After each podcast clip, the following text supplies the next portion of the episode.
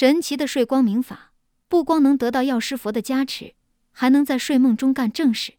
晚上睡眠的时候，虽然说眼识、耳识、鼻识、舌识、身识这个前五识不动了，休息了，但是第六意识、第七莫奈识、第八阿赖耶识还是在动，还是在起作用，所以就会做梦。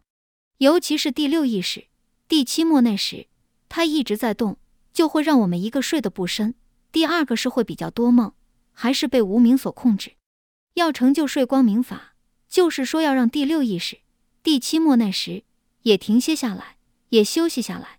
这时候我们的本性光明就容易显现出来，我们才能够真实的入睡光明法，入变形。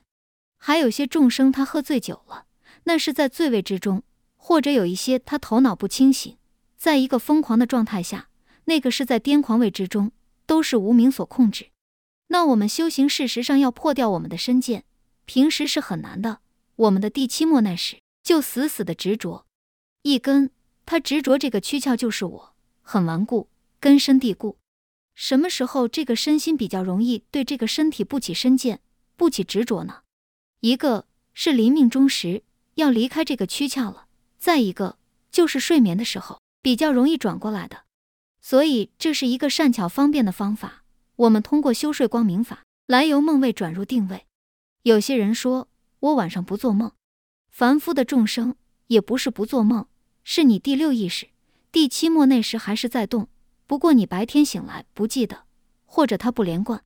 如果第六意识和第七末那时不停止，就会有梦，就睡得不是很深。我们要通过修药师佛的心法来成就睡光明，来转梦为变形，在变形里面学习。变形和梦的差别，清净的就是变形，迷糊的就是梦，并且变形法修到一定程度的时候，白天清醒的时候也能够得到变形。这时候真实的是，观一切万法都是如梦幻泡影，就能够成就幻变三摩地。对外境、外在的山河大地，自然不会执着于它实有，因为真实的可以知道，它是刹那在变化的。吴老在讲《药师经》的时候。就讲过他自己的一个体会，他原来没有学过数学，一直跟随他的师傅顾静元居士学习。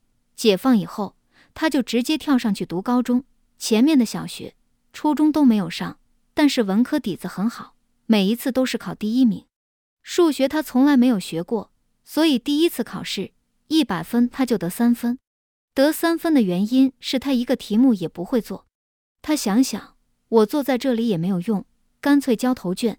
交个白卷，这位老师想零分不好看，就给他打三分。那怎么办呢？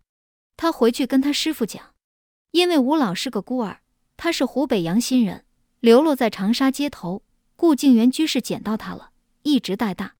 他的师傅就告诉他，你要修药师法门里面的睡光明法，就教他说，你把高中的代数、几何那些课本拿过来，晚上睡觉的时候来学好了。晚上睡觉的时候摆在枕头边，然后修这个睡光明法，就一个暑假把成绩就提上来了。第二学期考试的时候就能够考第一名。五十年代的时候，华罗庚要招一些研究生，就有选中他，让他到数学研究所。他没有去，因为他那时是唐生智的秘书。然后湖南这边省委书记就没有同意。这是一个通过睡光明法来学习、来入变形的实际的例子。我们在饮食之中修秘密禅、修色法，把我们的身体转过来，要把我们粗的身转变为细身，粗的心转变为细心。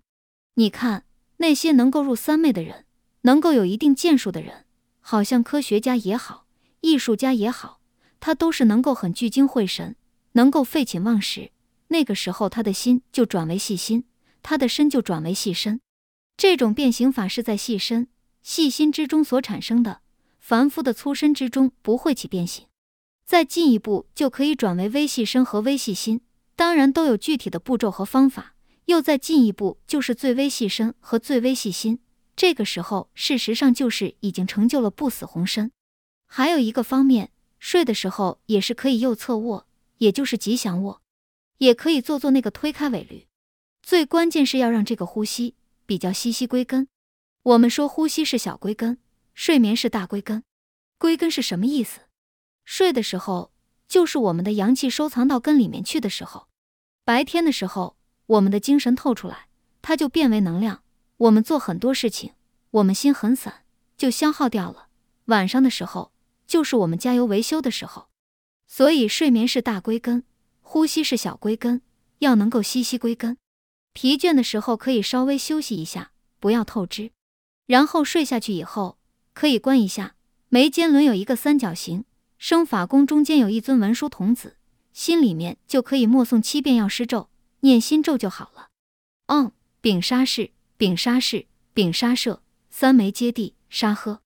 事实上，它的完整的修法是应该在我们的顶轮、眉间轮、喉轮、心轮、脐轮、海底轮都要观想药师佛，刚好就是前面的六尊药师佛。整个身体就是观想第七尊药师琉璃光如来，但是我想我们出击不要搞那么复杂了，你就只是念七遍药师咒好了。呼吸尽可能的吸吸归根，吸到下丹田来，然后自然的能够很安详自在入睡，这样对我们的身体保持健康有很大的帮助，并且如果身体有病的人，也应该是在这个时候要祈祷药师佛在睡眠之中加持我，让我身体康复。还有一些是说。可以念文殊心咒，然后祈祷文殊菩萨加持都是可以的，也可以用我们原来所讲的莲师睡光明法，或者阿弥陀佛睡光明法，或者是那诺六法里面的睡光明成就法都是可以的。以前的古人很多都是可以在睡眠之中学习，包括上古的孔子也是如此。我们知道说现在一个人睡觉，我们就说他梦周公去了，其实你要知道这个梦周公也是真的了。孔子就是在睡眠之中得到周公的教导，《论语》上孔子说：“肾已无衰也，久不复梦周公。”我年纪老了，精神不够了，很长时间在睡眠之中都无法学习了。南宋末年有一个宰相叫做文天祥，我们有读过他的《正气歌》。他被元朝所俘虏以后，关在大都，就是北京的监狱里面，条件很差，关了三年，但是他身体一直很健康。也一直很坚定，一直都正气凛然，不投降。当时的忽必烈有安排大臣去劝他投降，说可以让他继续做元朝的宰相，但是文天祥还是拒绝了。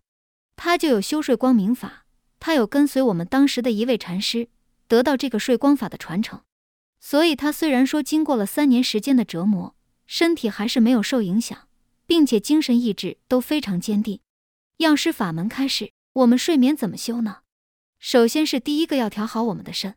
一个人肺虚、肺热的话，他会失眠；肝热的人他会多梦。你应该把肺和肝调好。一般来说，肺虚以后，金克木都会引起肝热，所以应该是睡觉以前要能够先按一下这个太冲穴，让多余的肝气能够泄掉。事实上，很多的肝病或者是比较热的肝热这方面的毛病，都可以用这个方法。在大脚趾和二脚趾中间，这个应该就是属于太冲穴。再用热水泡泡脚，应该早一点睡，尤其是小孩子，最好能够在晚上九点钟以前睡眠，就是比较好。因为这个时间是他的脑垂体能够分泌生长激素的时候，他的免疫系统工作的时候，所以早点睡对他的成长是有利的。成年人应该在十一点以前睡，并且晚上不要吃得太饱。睡眠应该要好好珍惜，不要去浪费。我们几乎有一半的时间都在睡眠之中，所以能够用于修行的话是比较好，并且我们的中脉开窍就在眉间轮这个地方开窍。如果能够运用这个法来修的话，是比较善巧方便的一个方法。